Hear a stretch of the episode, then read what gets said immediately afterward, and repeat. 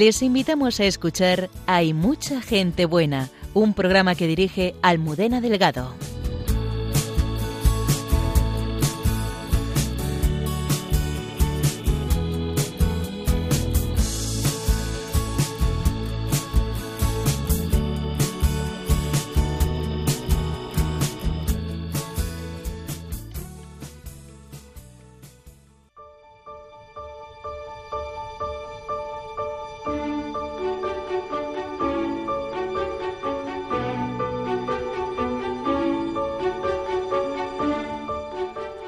La vida está llena de sentido aún en la enfermedad, y eso es lo que ayuda a descubrir Alonso García de la Puente a los enfermos que acompañan el hospital.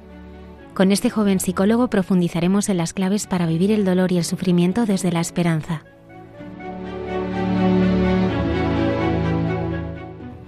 Lo vivido en Siria por el padre Miguel Márquez ha dejado una honda huella en su corazón y en Dios nos hace guiños sigue rememorando los encuentros con las personas que resisten allí a la guerra y a los desastres naturales.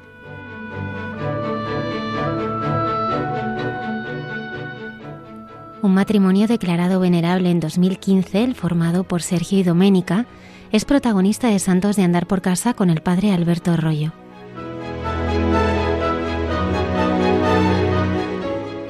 Cayetana Jairi Johnson nos muestra en Jesús en su tierra la importancia de Abraham para entender las Sagradas Escrituras.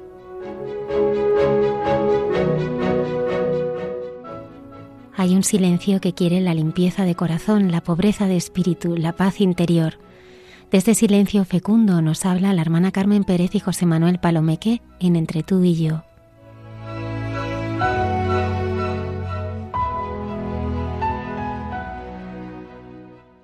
Buenas noches y bienvenidos una madrugada del viernes más a nuestro programa. Me acompaña desde el control de sonido Marta Troyano. Muy buenas noches, Almudena, y muy buenas noches a todos nuestros oyentes. Ya sabéis que podéis entrar en contacto con nosotros a través de una dirección de correo electrónico hay mucha gente buena radiomaria.es. Y si les gusta el programa que van a escuchar esta noche, lo podrán encontrar en los podcasts de Radio María.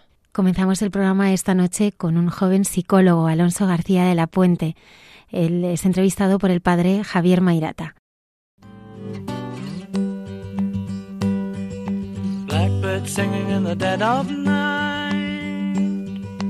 Take these broken wings and learn to fly all your life.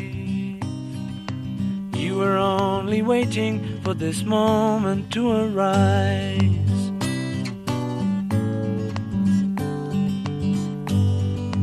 Blackbird singing in the dead of night. Take these sunken eyes and learn to see all your life. You were only waiting for this moment to be free. Blackbird fly. Blackbird fly into the light of a dark black night.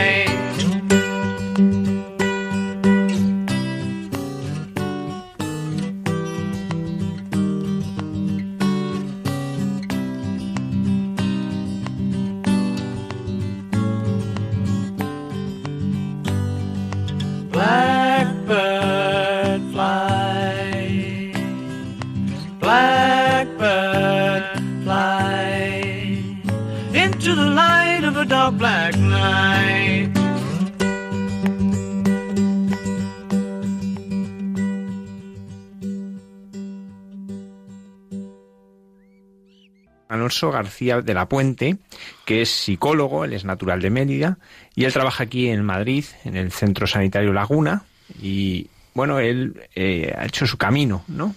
De fe. Quiero leer una parte de un poema de Manuel Machado. Lleno estoy de sospechas de verdades que no me sirven ya para la vida, pero que me preparan dulcemente a bien morir. Alonso, ¿qué significó este poema para ti? Pues significó encontrar mi vocación, encontrar mi, mi camino. O sea, fue como una lucecita que, que se encendió en mí y que dije, detrás de esto hay mucho más. ¿Y qué es lo que hay, no? Y ahí, y ahí empecé mi, mi andadura. de ese poema me sorprendió, y sobre todo de esa parte que lees, me sorprendió la palabra verdad. Porque en la adolescencia sobre todo y en el mundo en el que vivimos estamos descreídos de todo. Y no hay verdad. Y solo hay relatividad. Y, eso produce mucha angustia. Y ahí es donde me puse a buscar. Lo que pasa es que busqué un poco mal. No supe dónde buscar. Y, y, me perdí me perdí un poco no pero pero bueno ese es el camino también no y al final lo bonito de, cuando pasan las cosas, ¿no? Y, uno y uno da marcha atrás es que le encuentra el sentido a todo a todo lo que ha pasado, ¿no? Para que para que uno andando el camino vaya alcanzando metas. ¿Cómo fueron esos años de búsqueda? ¿Cómo los recuerdas? Duros. Duros, pero no duros que yo los sintiese en ese momento como duros. Ahora los recuerdo como duros. Eh, pero en ese momento era, era muy feliz feliz en la manera en la que yo sé que, en la que yo creía que, que se podía ser feliz. Era feliz con lo que la sociedad me decía que, que, que iba a ser feliz, ¿no? Y es que a mí me hablaron de un concepto de libertad que, que no era el real. Me hablaron de la libertad como la capacidad de hacer todo lo que me diese la gana. Y no me enseñaron que la libertad solo se ejerce cuando uno decide entre todas esas cosas y ejerce su libertad de elegir algo y renunciar a todo lo demás. Y yo decidí no elegir, sino acumular experiencias, llenarme una mochila eh, de personas, de momentos, de viajes, eh, de sentimientos, de emociones, y, y una mochila que no se llenaba, porque claro, todo eso no era tangible, no era material, aunque era lo más materialista, pero nada quedaba el ser humano necesita algo más, ¿no? Y, y se sufre, se sufre en esa, en esa búsqueda y además no te das cuenta de ese sufrimiento. Porque, porque uno, como te decía, es feliz. Y, y yo lo comparo, ¿no? Como, como si, si uno nace, ¿no? En, en, en, un lugar en el que, en el que no tiene de nada y, y de pronto, ¿no? le, le, ofrecen un vaso de agua y, una sombra. Y dice, esto es lo mejor que me ha pasado, porque verdaderamente es lo mejor que te ha pasado y has alcanzado la felicidad más plena. Pero si yo, en vez de darle un vaso de agua y una sombra, le doy pues, un refresco, una piscina, eh, amigos y lo rodeo de mucho más, entonces dice, a la hora, ahora sí, ¿no? He alcanzado. Y eso es lo que me pasaba, que yo creía que era feliz, con una inquietud de fondo, que es la que la, que mueve a, creo que toda mi generación. Estamos rabiosos, estamos inquietos. Y, mm, pero sin saber de dónde venía esa inquietud y creyendo que estaba pleno, feliz y, lleno de todo, y estaba completamente vacío. Tú exploraste en el camino de las religiones y en otros caminos, ¿no? De espiritualidades, podríamos hablar, más que religiones. ¿Cómo, cómo fue ese, ese buscar en distintas fuentes este saciar el agua? Pues, bueno, es curioso, ¿no? Y es curioso porque, porque te das cuenta, ¿no? Que al final, al final todos intentamos buscar la verdad. Así que ese es el fondo que nadie se da cuenta, ¿no? Que, estamos en una búsqueda de, de, la verdad. Y uno se puede intentar acercar a la verdad desde muchos enfoques y desde, desde muchas perspectivas. Hay algunas que se desvirtúan más, otras que, adoptan un color raro y, y, y, yo pues me di una época por el budismo y me encantaba el budismo y la filosofía budista y las energías, bueno, todo era energía, ¿no? Y, y todo era energía y todo era relativo y los colores cada uno los veía en realidad de una manera diferente, pero nos habían coaccionado para ponerle un nombre. Y, mm, y bueno, pues de hecho como anécdota, ¿no? Eh, una época me dio por, por aprender sobre el judaísmo y, y bueno, yo me escribía con un rabino de Estados Unidos, eh, era muy cool todo, muy moderno. Y tanto es así que a mí mis amigos, ¿no? Aquí en Madrid me presentaban como el judío. Decían, mi amigo el judío. Y, a la gente esto le producía muchísima atracción, curiosidad. Eh, y, me preguntaban, ¿no? Ay, eres judío, qué guay, ¿no? Qué guay ser judío. ¿Y por, y qué, por qué eres judío? ¿Y qué hacen los judíos? Y, y producía mucha curiosidad, ¿no? Y, y, también a mí mucho bienestar, porque a todos nos gustan que, que nos adulen y que, y que no, bueno, ser el centro de atención un poco y, sentirse mirado y, y gustado y, y bueno, pues, pues, pues, pues, eso era fantástico y, yo investigaba, iba de un lado a otro, leía, y, pero, pero al final siempre buscaba, ¿no? Y cambiaba de un lugar a otro porque nada, nada me saciaba.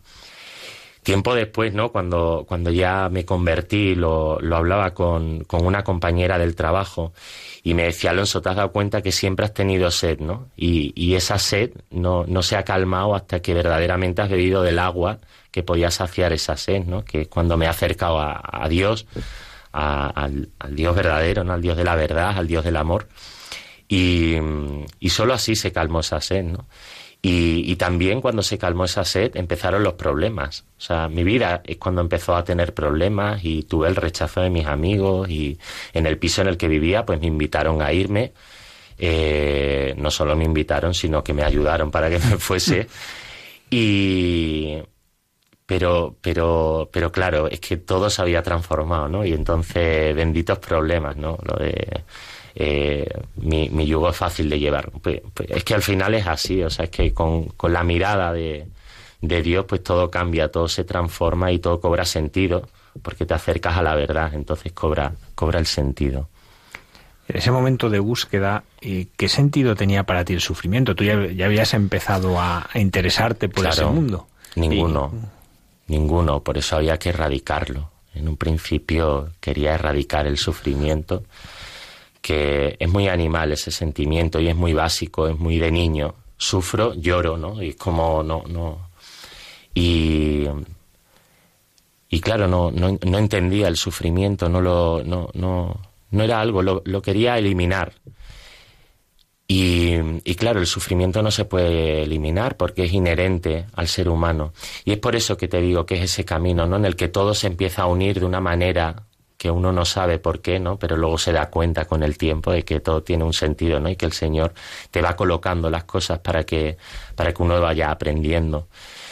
No solo el sufrimiento lo he visto en los demás, yo en mi vida he sufrido mucho y he tenido mucho sufrimiento a lo largo de mi vida y, y soy un afortunado, pero, pero he tenido mucho sufrimiento.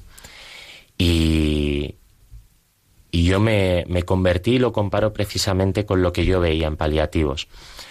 Yo veo a mucha gente llegar a mi hospital, que, que llega de una urgencia y se ha pasado tres días en un pasillo, en malas condiciones, con dolores, sin controlar, con una familia que lleva tres días sin dormir, con mucha ansiedad. Y de pronto llegan a mi hospital y encuentran un lugar que no huele a hospital, que las paredes son de madera, que en la habitación hay un corche para pinchar las fotos de tus nietos y los dibujos que te han hecho tus hijos, en el que hay una sonrisa, en el que hay una nederita para guardar las cosas que más te apetecen y que estén fresquitas, en el que hay un sofá para que tu familiar duerma. Y, y empiezan a encontrar todo eso y ellos siguen teniendo dolores, ¿eh? Lo que pasa es que ya el dolor no es igual porque sé que va a venir una enfermera y me va a dar una pastilla que me lo va a quitar. Sé que voy a tener una sonrisa por la mañana, sé que voy a tener un voluntario que me acompaña, sé que no voy a estar solo, sé que voy a tener alguien a quien contarle las preocupaciones. Entonces lo que lo, el dolor sigue estando, lo único que cambia es la esperanza, que, que ahora existe la esperanza. Y eso es lo que pasó en mi vida, ¿no? Que yo antes sufría y ahora sufro. Lo que pasa es que ahora sé que hay esperanza. Y, cuando hay esperanza hay sentido. Y cuando hay sentido el sufrimiento se lleva pues súper ligeramente y, y, se lleva bien, se lleva no sin pesar, ¿eh? pero, pero se lleva, se lleva con alegría.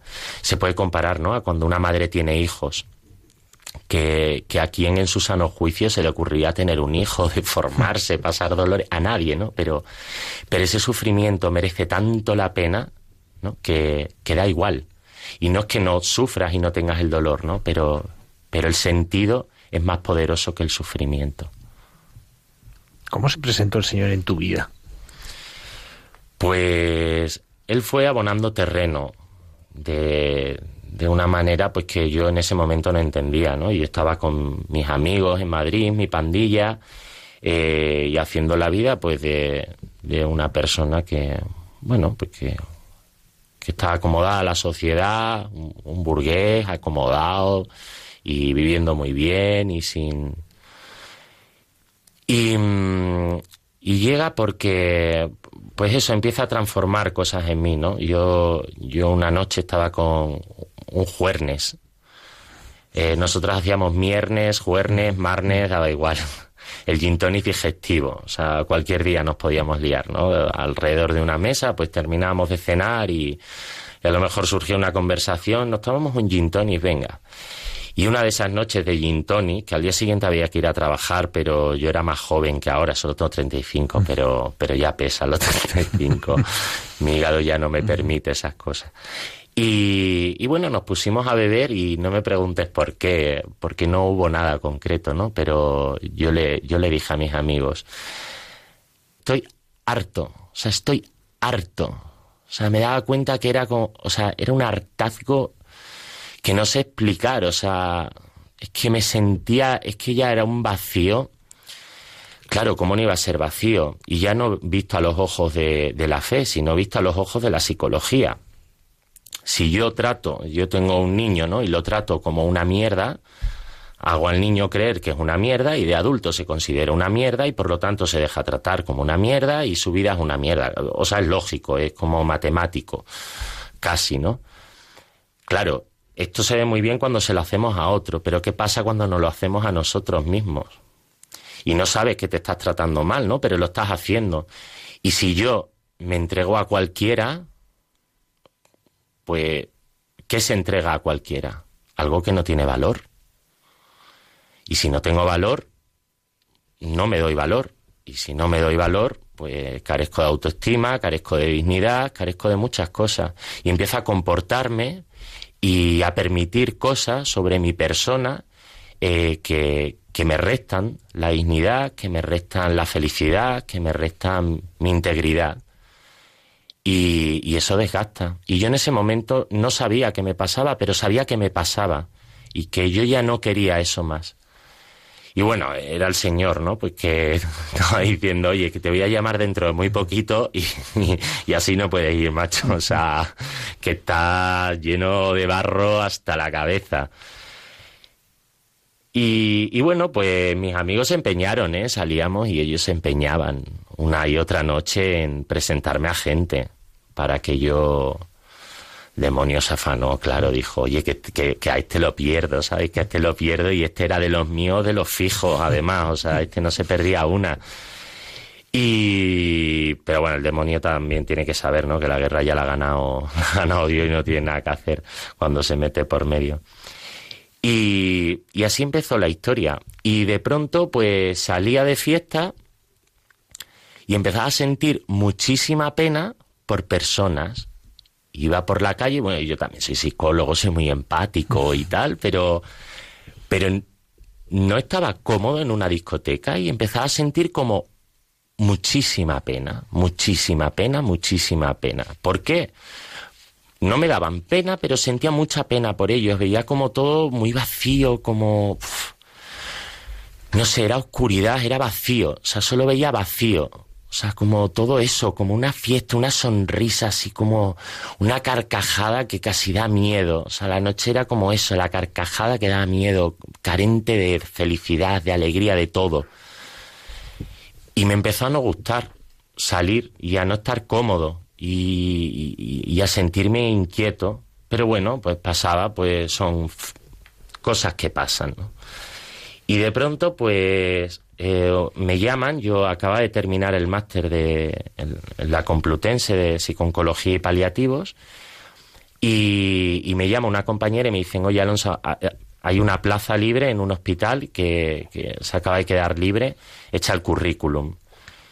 Llamé y, y bueno, me dijeron que ya se había acabado el plazo para entrar el currículum, que ya tenía muchísimo, claro, pues toda mi promoción y las promociones anteriores estaban allí y yo dije, bueno, por favor, os lo pido, tal. Bueno, lo aceptamos, pero no te podemos decir porque hay mucha gente.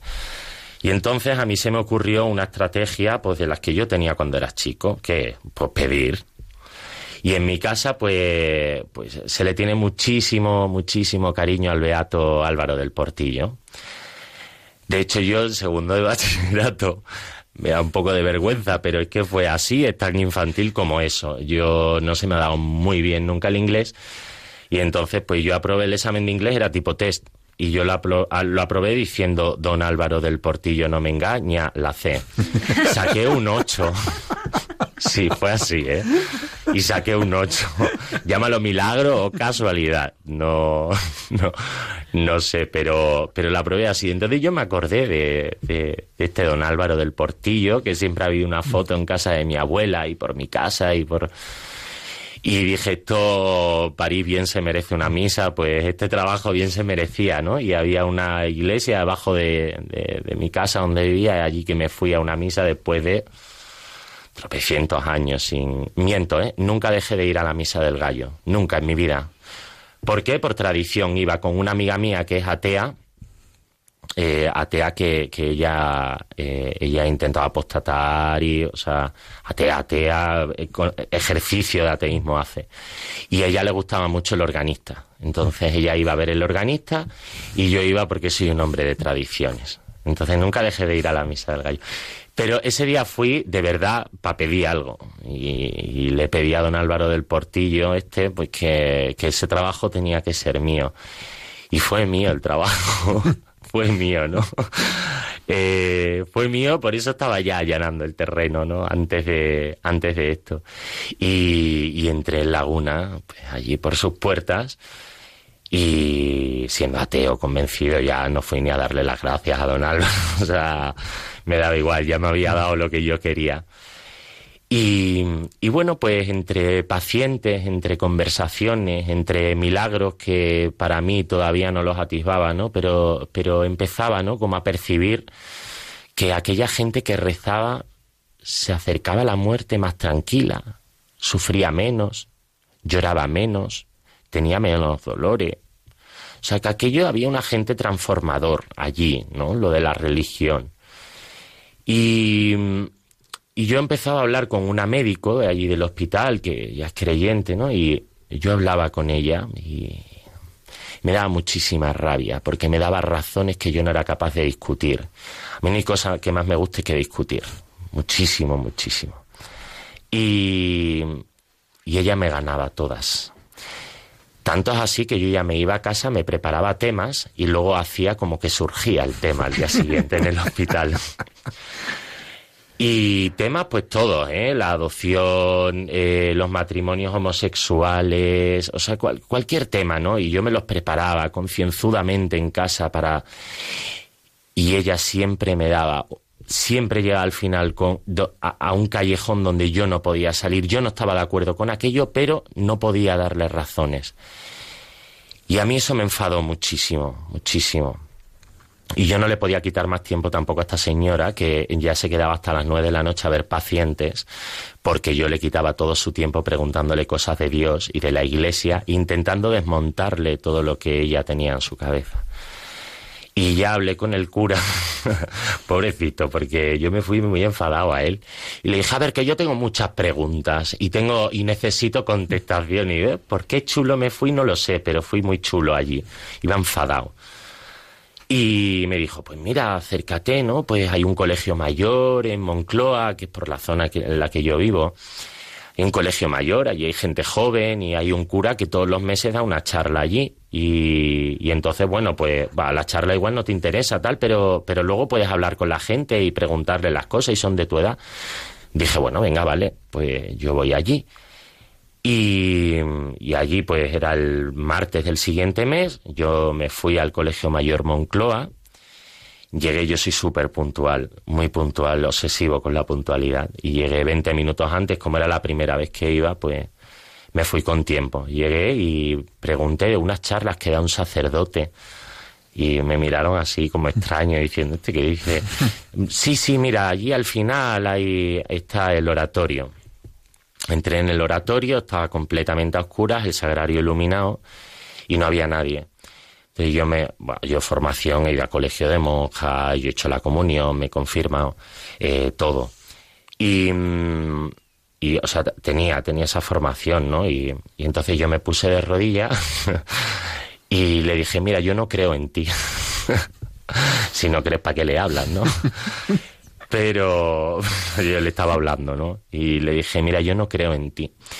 Digo, pero hoy te voy a dar la última oportunidad, que lo sepas, que hoy tienes tu última oportunidad para convencerme, porque me estás mm, un poco, o sea, a mí esto no me está sentando bien a estas alturas de la vida, que tú vengas a removerme que cuando yo eh, ya te dije que no un día, te lo dije muy seriamente y, no te voy a volver a mirar a la cara nunca más y lo prometí. Entonces, yo, era una promesa consciente que había hecho hacia Dios. ¿eh? Yo, yo, yo me separé con conciencia de que me separaba, no, no por dejadez. ¿eh? Yo, yo lo, lo quité de mi vida y lo arranqué de mi vida consciente de que lo hacía. Y entonces a mí me daba rabia que él quisiese acercarse a mí ahora cuando yo no lo quería en mi vida. Y, le tiré el órdago y le dije, mira, pues tienes esta oportunidad. Digo, y yo, pues, o sea, necesito cosas claras. O sea, a mí, pues, aquí se me aparece un ángel, yo levito, o se aparece la Virgen entre nubes y no solo la veo yo, sino que la ve más gente, porque entonces voy a pensar que tengo esquizofrenia y vamos a acabar peor. O pasa eso, o adiós y muy buenas. Y si pasa eso, yo te prometo que hago tu voluntad. Cuidado con lo que se le dice al Señor, ¿eh? porque se, se, lo toma, se lo toma las cosas al pie de la letra. Y nada, pues allí que entra el cura, y bueno, empezó a entrar gente, ¿eh? gente, y nadie joven, todos señores de entre 80, 90 años, yo comprobando que el de al lado respiraba, mm, o sea que yo era, dije, ¿dónde me he metido? Dije, ya me voy a quedar, ¿no? No me voy a levantar y me voy a pirar y se ponen todos allí y tal, entra un sacerdote con su sotana, se sienta allí eh, con un foquito así chiquitito y abre el sagrario, le pide permiso a, una copa que había allí, donde dentro había trocitos de pan, le pide permiso para hablar. Y luego el, el, pedazo de loco no solo le pide permiso, sino que es que le habla y le mira mientras le está hablando. Y había un montón de temas para hablar, porque ese señor no sabía que iba a ir yo, ¿eh? no, tenía conciencia, y había gente que iba y ya, está, yo estaba allí al final a oscuras además, no, no se veía. Y podía haber hablado de muchísimas cosas, pero eh, yo le había tirado un órdago al señor. Y, y él, y él dijo, pues vale, ¿tú quieres que te hable claro? Y habló del hijo pródigo. Y no habló el cura, ¿eh? Me habló la copa esa que había allí. Y me miraba a los ojos y me decía que me amaba, que me ponía el manto, que me ponía el anillo, que me ponía la sandalia, que me amaba, que me amaba. O sea, eso no, no, no, se explica, ¿no? Eso hay que ponerse delante del sagrario, ¿no? Y, y abrirte para dejarte amar. Y me amó. Y yo sentí y yo sentí la mierda que llevaba. O sea, es como presentarte a una entrevista de trabajo después de haber jugado un partido de fútbol en el barro. Y sentí vergüenza. Pero la sentía yo, la vergüenza. Porque él me decía, vergüenza, que no, que yo te pongo el manto que soy yo el que te pongo el anillo, qué vergüenza, ¿no? Alonso que estaba llamándote cada día, o sea, sentí como, como llevaba años llamándome cada día, cada, o sea, buah, qué horror, qué horror lo que sintió el Señor, o sea, qué horror, qué deseo de mí tenía. Y yo, claro, ¿qué estaba haciendo? Y me tuve que salir de allí y me puse a fumar, yo soy fumador, y me puse a fumar un cigarro tras otro. Pude calmarme y dije, tengo que volver, o sea, no sé qué está pasando, no sé qué ha pasado, pero pero pero sí tengo que volver.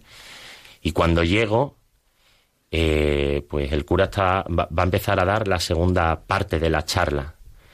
También había tema. Y dice, bueno, llevamos semanas trabajando las peticiones del Padre Nuestro y esta semana vamos a trabajar la de hágase tu voluntad. bueno, está ya de regalo, no hacía falta que ya, que ya me lo creía, ¿no? Pero él se quería asegurar de que verdaderamente, pues, había, había captado, ¿no? Aquello.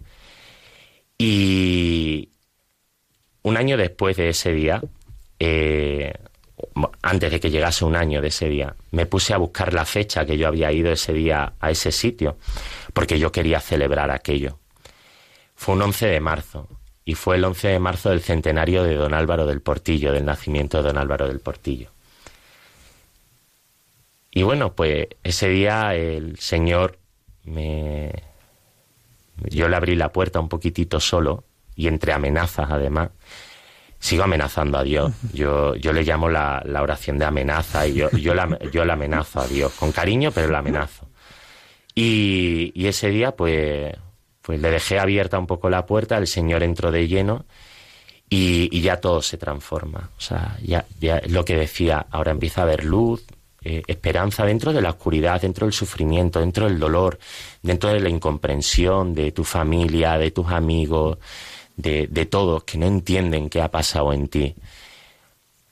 Ahora ya, como han pasado años, voy recogiendo los frutos, ¿no? Y como ven que soy constante en eso, que, que, que, no ha sido una locura ni, ni dos días, ¿no? sino que, que en mi vida ha cambiado verdaderamente. Entonces, ahora ya lo comprenden, ahora lo ven, ahora, ahora siguen viéndome a mí, pero, pero transformado. Y esa es mi historia, ¿no? Pues la historia de, de un Dios que, que va siempre en busca nuestra, a rescatarnos, a, redimirnos, a perdonarnos y amarnos, amarnos, amarnos, amarnos. Y está deseoso todo el rato, ¿no? De buscarnos. O sea, por favor, ven a mí. O sea, está, él sí que está sediento. O sea, nosotros tenemos sed de Dios, obviamente, que somos criaturas, ¿no? Pero él sí que está sediento de nosotros. No porque nos necesite, sino porque nos ama de una manera increíble. Dices eso, que empieza a transformarse todo. ¿Cómo lo notas por fijarnos en algo en el trabajo. ¿no? que pues, tú tenías esa llamada vocacional, pero en el trabajo, ¿cómo experimentas el cambio de la fe en ti? Claro, eh, de pronto entiendo por qué la gente que cree sufre menos y la gente que no cree sufre más, eh, como hecho constatable y real. Eh, y cambia porque yo ya no tengo, o sea, es como un suspiro. O sea, dejo de intentarlo yo para dejarle que lo haga él. Y entonces yo ya no hago nada, sino que yo le dejo a él, que sea él el que haga. Y lo hace él. Y entonces yo me canso menos. ¿Cómo lo hace él? Ponnos algún ejemplo de cómo lo hace él. ¿Cómo, cómo percibes tú que lo hace él? Eh, salvando a la gente, o sea, salvando, dándole, dándole lo que a mí me dio, ¿no? Dándole su amor. Y, yo lo único que tengo que hacer es rezar. Soy psicólogo y hago de psicólogo, o sea, no, no me pongo con los pacientes a rezar. Eh, pues, a ver, usted que tiene una depresión mayor, eh, trastorno de pánico, eh, pues tres Ave Marías y cinco Padres Nuestros. No, esto igual yo lo rezo en mi casa por él, ¿no? Y, y al final utilizo la técnica, ¿no? Pero, pero, pero es, o sea, es Dios el que, el, que hace, el que pone las palabras en mí, el que sabe qué es lo que le consuela, el que pone paz en su corazón y el que, porque es el que da sentido a las cosas. Y, y yo al final mi discurso lo he transformado en forma de verdad. Yo tengo un compañero que, que eh, no, no, no, trabaja aquí, no trabaja en, en, otro hospital donde trabajé, ¿no? Y con, con una formación psicoanalista y, mm, y este compañero no hablaba, hablábamos un día de Freud y, y, Freud hablaba de la falta, ¿no? Porque, porque el, niño viene al mundo y, y, se separa del cuerpo de su madre, lo, lo arrancan, ¿no? Entonces ya desde, desde, ese momento está en falta. Y a lo largo de la vida lo único que intentamos hacer es trabajar y tratar esa falta que estamos constantes. Y dije, qué interesante esto. Dios has visto como cuando uno intenta mirar la verdad, obviamente la ve desde prismas diferentes, pero la verdad existe y está ahí. Digo, los católicos, digo, somos mucho más sanos que, los psicoanalistas, porque nosotros reconocemos esa falta. Claro, somos hijos de Dios, estamos en falta de Dios y hasta que nos, nos unamos a Dios, no vamos a alcanzar la plenitud, así que nos relajamos porque sabemos que solo en la muerte vamos a alcanzar esa plenitud, estamos tranquilos porque esa falta no nos angustia, sabemos de dónde viene, ¿no? Y al final es esto, o sea, la psicología, igual que cualquier ciencia, busca la verdad, igual que la buscamos los católicos, y la verdad solo hay una. Por lo tanto, eh, a mí me ha ayudado a acercarme desde el conocimiento de la psicología y desde la religión, eh, tener una, una mirada mucho más amplia, profunda y cercana a la verdad, sin poder nunca alcanzarla, claro, porque estoy yo también en falta hasta que no me reúna con Dios. Ninguno la vamos a alcanzar, solo por eso a veces como cristianos, ¿no? Yo el primero soy tan mal cristiano, tan mal ejemplo, porque efectivamente me separo de la verdad muchísimas veces tú cuando te conviertes nos decías, pues eso, se, tambalea todo alrededor, ¿no? ¿Cómo luego te has podido ir acercando e ir hablándoles de Dios a personas pues que su, primer momento era de rechazo? Pues con mucha tranquilidad y, y no juzgando. O sea, no, no juzgando porque me rechacen, porque yo entiendo que tener... Bueno, y también con un poquito de o sea, de goce, es decir, a mí me echaron del piso donde estaba por convertirme y me quedé sin amigos. Y, entonces pues te vas a la Biblia y te dicen, va, pues cuando os persigan en mi nombre, pues tú, tuyo es el reino de los cielos. Y dices, pues toma ya, ¿sabes? Puntazo que me he ganado 10 metros más de chalet en el cielo cuando llegue, ¿no? Pues no sé, es que Dios te da la gracia. Entonces, y la gracia no es algo que se explique, la gracia es algo que llega, ¿no? Y, y el Señor me puso a gente increíble en mi camino, ¿no? Me puso, me puso amigos eh, verdaderos eh, que me abrieron el corazón y, que, que son increíbles, ¿no? Dios me puso a gente muy buena a mi lado, gente muy, muy buena, que me enseñó a amar, que me enseñó a perdonarme, que no me juzgó, que no me preguntó, que, que, solo me amó, que, que me amaba y, y, me sentía amado y entonces cuando uno se siente amado no necesita nada más, ¿no? Y, y luego el resto de la gente, pues yo también les quise. Hay gente que volvió y que no. Y, y, que superó eso y gente que no pudo superarlo. Porque mirar a la verdad a veces duele mucho.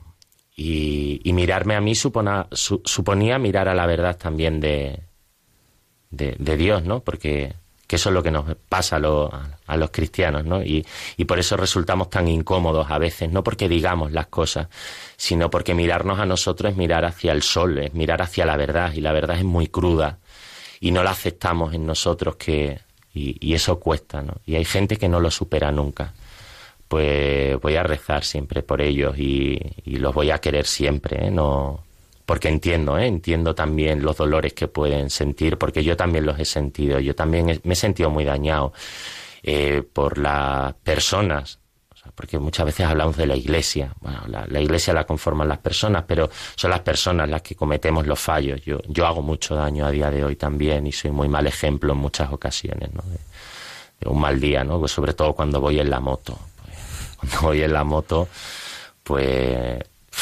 pues imagínate qué ejemplo de cristiano aquí andando por Madrid, pues ninguno, ¿no? No llevo ninguna cruz en la moto ni nada que me identifique por eso. Eh, hay un punto que es el del perdón, que lo has tocado, que, que, está en el origen de ese momento pues, ante Cristo Eucaristía, ¿no? En, en, el que te sientes llamado a través de la parábola de Hijo Pródigo pero también lo ves no solo en ti, sino también en el efecto que tienen los demás, especialmente al final de, sus días aquí. Eh, y tú además eres psicólogo, ¿no? Por eso ahí, ahí puedes ver la diferencia entre una terapia psicológica y lo que es el perdón, ¿no? ¿Cómo, cómo lo vives tú esto? ¿Cómo vives tú el perdón? Bueno, uno de los criterios que, que, medimos cuando hacemos una intervención, siempre recogemos una serie de criterios, ¿no? Para valorar un poco empíricamente lo que estamos haciendo. Eh, grado de ansiedad, grado de depresión. Y, uno de los criterios importantísimos que medimos es sensación de paz y perdón. Y la valoramos. Porque la persona, eh, al final, lo que quiere al final de la vida es paz y perdón. Todos necesitamos que nos perdonen y perdonar.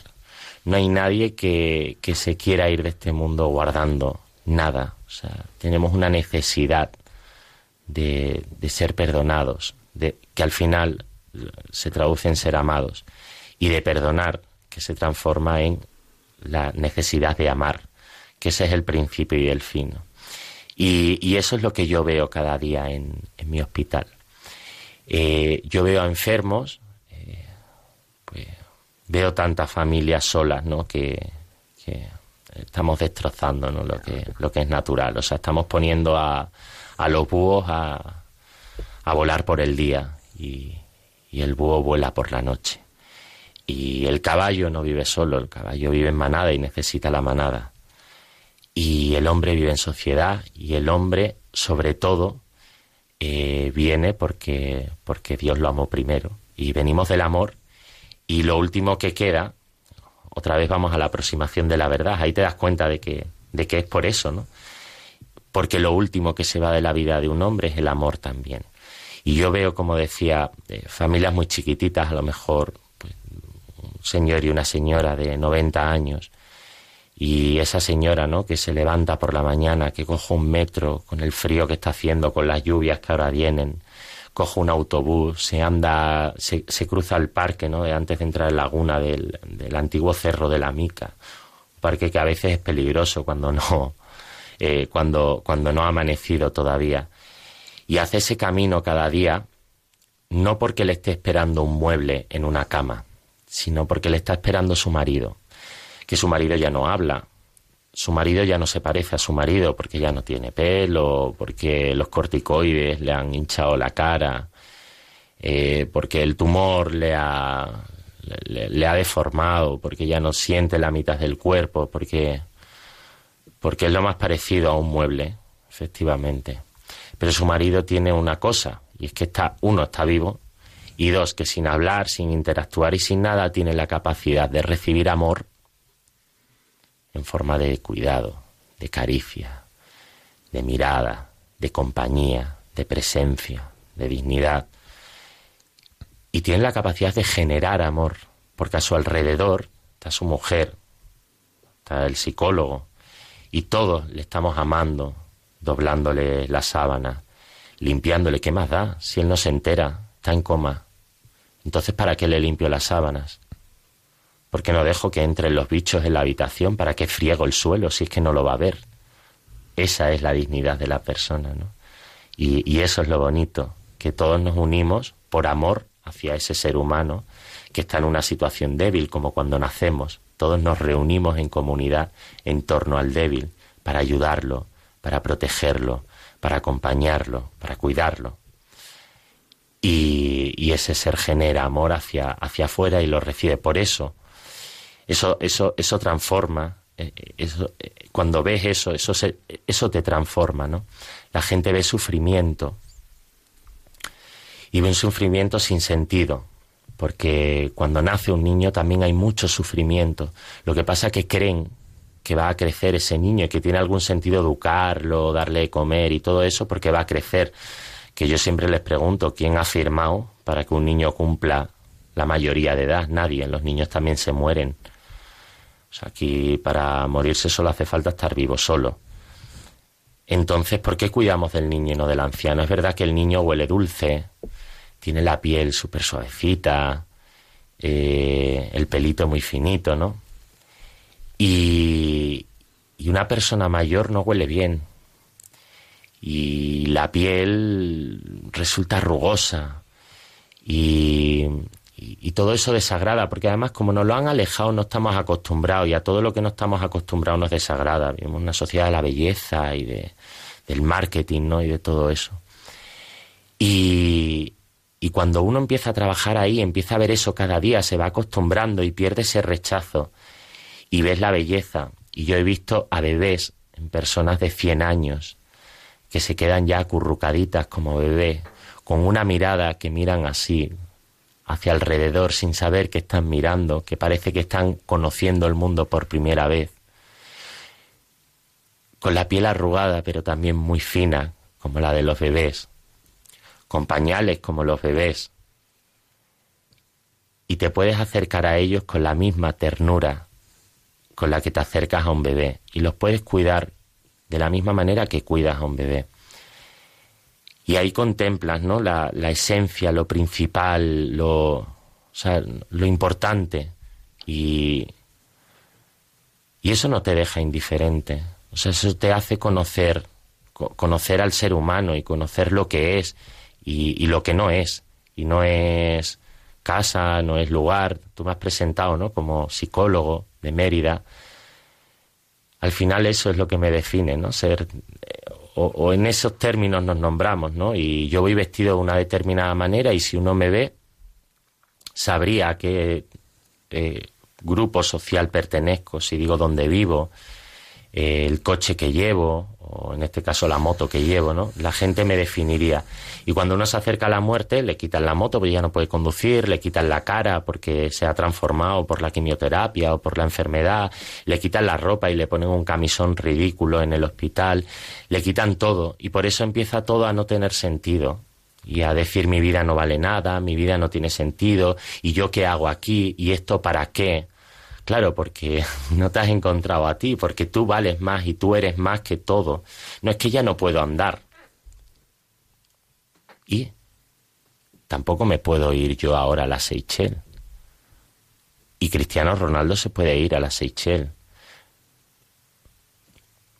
O sea, mi vida merece la pena aunque tenga que ir a trabajar todos los días. Y hay gente que no ha estudiado ni la mitad que yo, ni se ha esforzado la mitad que yo y tiene mucho más que yo. Y su vida merece más que la mía.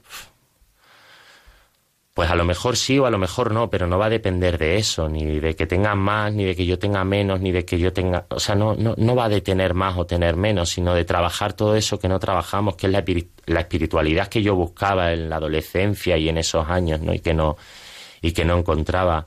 La, la, vida va de eso y eso es lo que queda al final. La gente deja escrita una historia. Eh, mira, eh, en referencia a esto que, que, me, que me preguntabas, ¿no? Una persona que, que había sido drogadista, prostituta, había estado en la cárcel y, y se llama Isabel y voy a decir su nombre porque ella quería que su historia fuese contada ella al final eh, grababa un vídeo porque la cantante Bebe le, gustaba mucho, ella había sido también una mujer maltratada y se sentía muy identificada con las canciones de Bebe. Y nos pusimos en contacto y fue muy generosa y ella nos envió una, e, e, estaba en México grabando creo, y nos envió un vídeo para esta paciente. Y, y, ella, y ella le decía, porque lloraba, ¿no? Cuando le contestaba a Bebe, ella le, lloraba y decía, Bebe, no lloro porque, porque esté triste, estoy muy feliz. Dice, ¿y qué, perdón, qué putada? Dice, porque he tenido que morirme para empezar a vivir. Ella se había convertido, ¿no? Y ella estaba enamorada de Dios.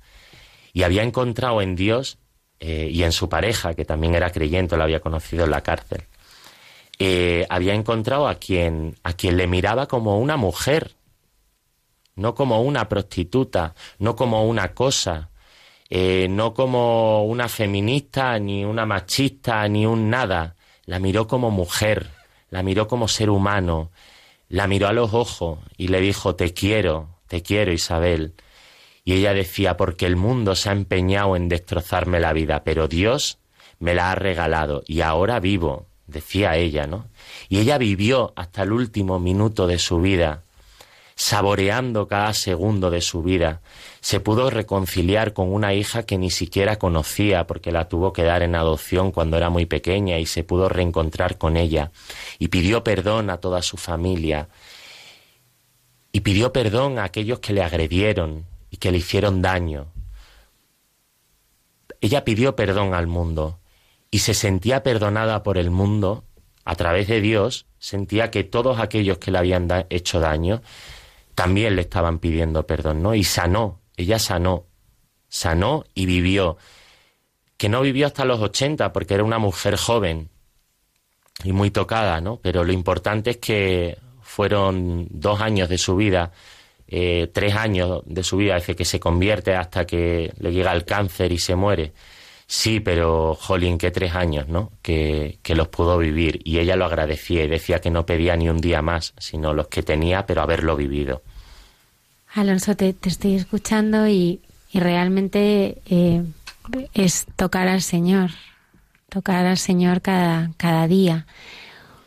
¿Cómo podemos ayudar al Señor en esta sociedad que vivimos a proteger lo que tanto quiere, a proteger la vida?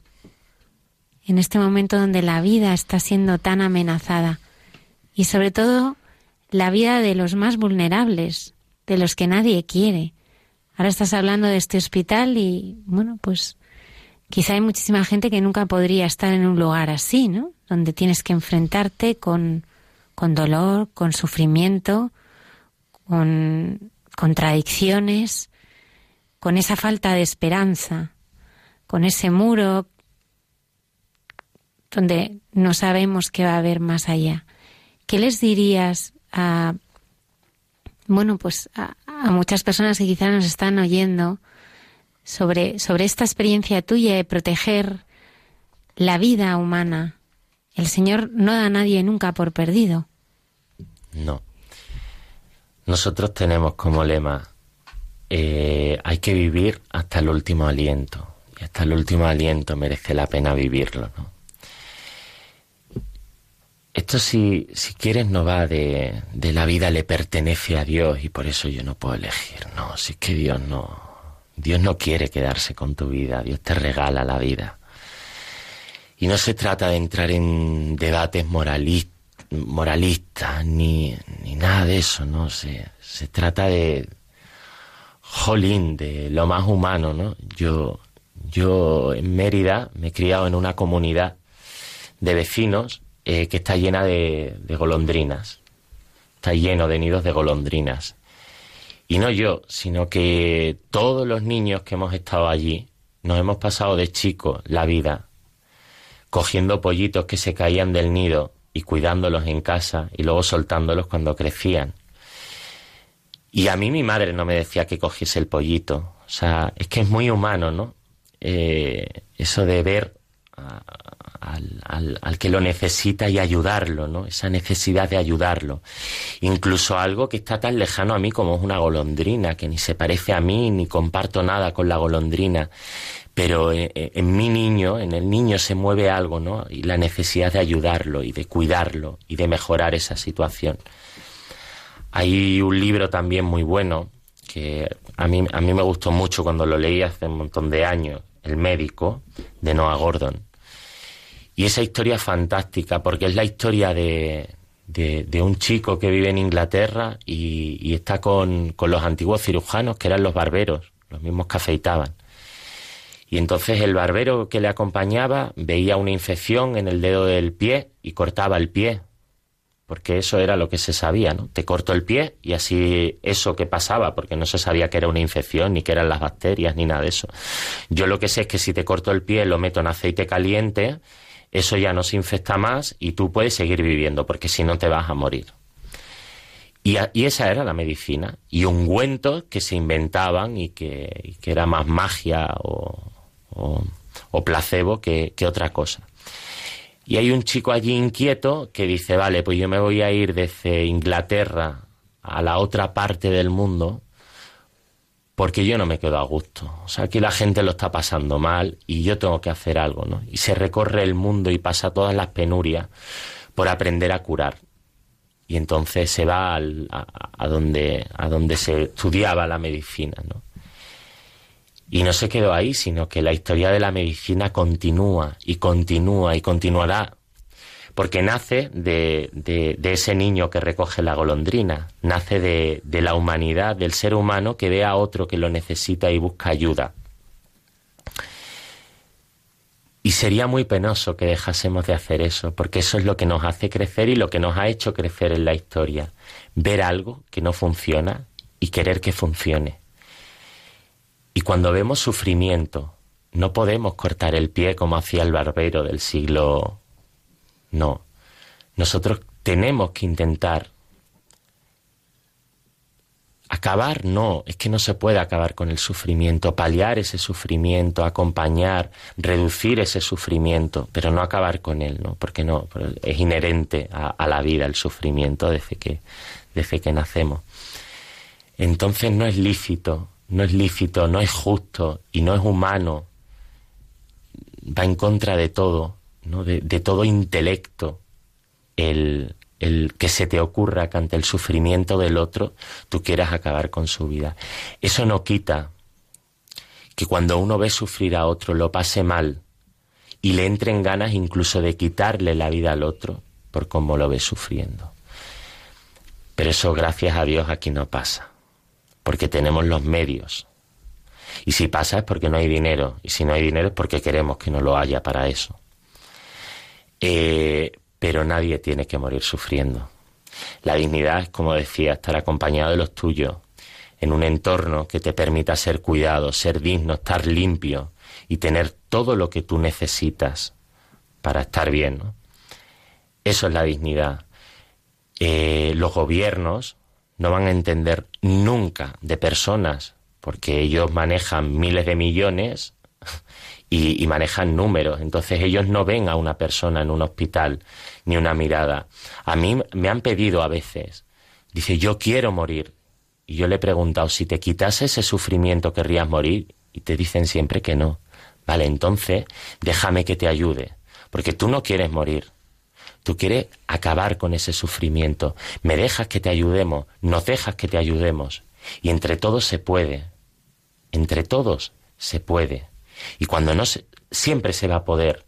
Por ejemplo, la sedación que está tan mal entendida. La sedación es un medio eh, de, de paliar el sufrimiento, no es matar a nadie no es acabar con la vida de alguien, es bajar el nivel de conciencia. Todos nos sedamos sí, cuando nos tomamos un orfidal por la noche para dormir. Es un nivel de sedación, ¿no? Lo sedamos más profundamente, quizá. No vamos a dejar, es mentira que la gente muere sufriendo. Es mentira que tenga que acabar con la vida de Ramón San Pedro o de cualquiera que esté en una silla. Mira, qué suerte que tengo ahora la oportunidad de hablar del último caso este que ha salido de este señor que ha tenido que acabar con la vida de su mujer y que se creen que le vamos a juzgar a este señor porque ha acabado con la vida. Yo he sentido tanta pena por la vida de, ese, esa mujer y he sentido tanta pena por lo que ha tenido que hacer ese hombre y todo el mundo se ha puesto en una lucha de si ese hombre ha hecho bien o mal. Ese hombre ha hecho lo que ha podido. Nadie ha hablado de que esa señora se quería... ¿Por qué se quería morir esa señora? ¿Cuántos años llevaba encerrada en una casa? ¿Cuánta ayuda ha tenido ese hombre y esa mujer? Es que no han tenido ayuda. Es que si esa señora hubiese tenido un ascensor y hubiese tenido un supermercado tecnológico y un acceso a Internet y una silla de ruedas que le pudiese permitir ser libre y unas aceras que le permitiesen andar por la calle y una playa con una rampa para que se pueda bañar ella sola. Entonces esa señora podría haber vivido, su vida sería digna y querría haber vivido. Pero es que nadie quiere estar encerrado bajo cuatro paredes, con un hombre que tiene que cargar con ella y sufrir. Evidentemente tú no quieres durante treinta años a la persona que más quieres hacerla sufrir ni ver sufrir tú a la persona que más quieres por una enfermedad. Por eso, por eso ese hombre le da lo que ella quiere y esa mujer acaba con el sufrimiento que está provocando. Por eso no, yo nunca me atrevería a juzgar lo que ha hecho ese hombre, ni el deseo de esa mujer. Ahora sí me atrevo a juzgar una sociedad que deja encerrado, como en una cárcel, a una persona en esa situación. Eso es con lo que hay que acabar. No permitir que esa gente llegue hasta el punto de querer morir porque nadie se puede morir tapándose la nariz, porque es contrario a la vida. O sea, nos mueve un impulso natural hacia la vida. No podemos acabar con la vida sin respirar. Tiene que ser con un acto violento. Alonso, muchísimas gracias por habernos acompañado esta noche. Gracias a vosotros por darme la oportunidad. Ojalá que me invitéis más veces, que estaré encantado de venir y bueno, pues que yo voy a seguir dando lo que él me dio a mí y que la gente que, que lo necesite, que, que yo estoy aquí en Madrid y que me pueden contactar, que pueden buscarme y que, y que yo les pueda hablar de Dios, pero que, que busquen a Dios y que busquen el sagrario como ya aquel día, ¿no? que ahí es donde está la verdad, viviendo, viva, palpitando. Muchas gracias. Muchas gracias.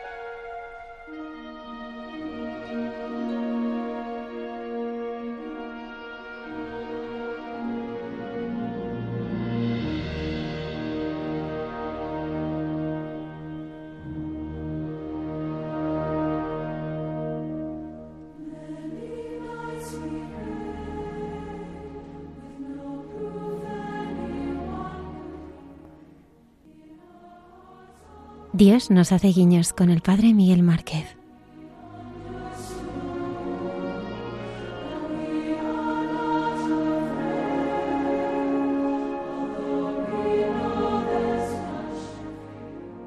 Buenas noches a todos, con, mucha alegría de compartir con vosotros, de, de recoger al final del día lo vivido y lo vivido en estos días pasados que ha sido muy, muy, muy intenso, muy especial, muy, sobrecogedor.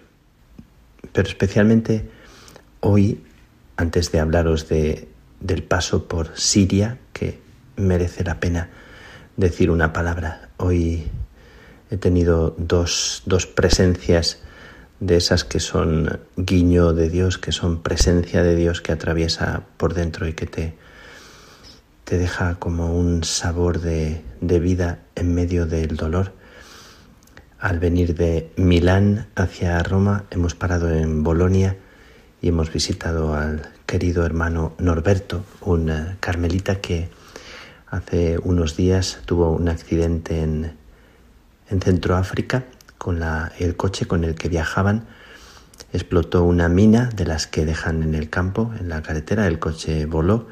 La mina justo explotó debajo de donde él estaba en el coche y le destrozó una pierna y la parte de la otra. Bueno, han tenido que trasladarle y le han cortado el pie y han cortado un poquito más y han limpiado. Hemos estado en el hospital con él porque le han traído a Bolonia. Bueno, eh, mm, nosotros le hemos hecho la visita, hemos estado con él, acompañándole, y él es el que nos confortaba a nosotros con su humor, con su manera de ser. Hace unos días grabó un vídeo cantando y saludando a la gente en el viaje que tenía que hacer para venir acá. Hemos estado con él y, cuando le hemos preguntado por la nueva misión, pues está dispuesto a todo. Así se arregla o le ponen prótesis o le hacen cualquier cosa, volver a la misión o, no volver, lo que sea necesario. Bueno, un misionero de estos de cuerpo entero, una persona que con 70 años eh, realmente es un testimonio y un, un ejemplo me ha, dejado como por dentro mucho sobrecogimiento. De camino hacia acá eh, me han enviado un vídeo de María Elena, una carmelita descalza de 26 años de Brasil, preciosa, que ha hecho hoy su profesión solemne, ha cambiado su velo blanco por su velo negro, ha hecho su profesión solemne. Sería un caso precioso más de una carmelita que hace su profesión, que se entrega a Dios, que le da la vida, que siendo así una persona tan, tan encantadora, tan preciosa, pues es siempre mm, como una belleza, pero María Elena tiene un tumor eh, y parece que tal vez, tal vez, eh, la esperanza de vida no, no parece mucha, pero, pero eh, sea como sea. Ha hecho su profesión con, con esta enfermedad y, y en el mensaje que me ha enviado me ha dicho que en la vida y en la muerte estamos en las manos del Señor. Y lo decía con una sonrisa preciosa. Así que eh, me, ha, me ha emocionado, me ha emocionado vivamente. Testimonio de María Elena, a la que os encomiendo y presento para que oréis por ella. Y, y os cuento que hace poquitos días he regresado, hace tres, cuatro días he regresado de, de Siria después de estar en el Líbano, un país tan atravesado por la crisis económica terrible, brutal, eh, con tanta gente en una situación extrema, hemos pasado a Siria. Era emocionante el camino que nos conducía a Siria eh, porque yo tenía mucho deseo de hacer este viaje a Siria, de estar con, mis hermanas, de acompañarlas, de simplemente estar con ellas y, de poder ver y visitar Alepo. Hemos atravesado la frontera después de mil controles, después de mil dificultades normales, las normales de cualquier persona y de entrar en un país que está en guerra.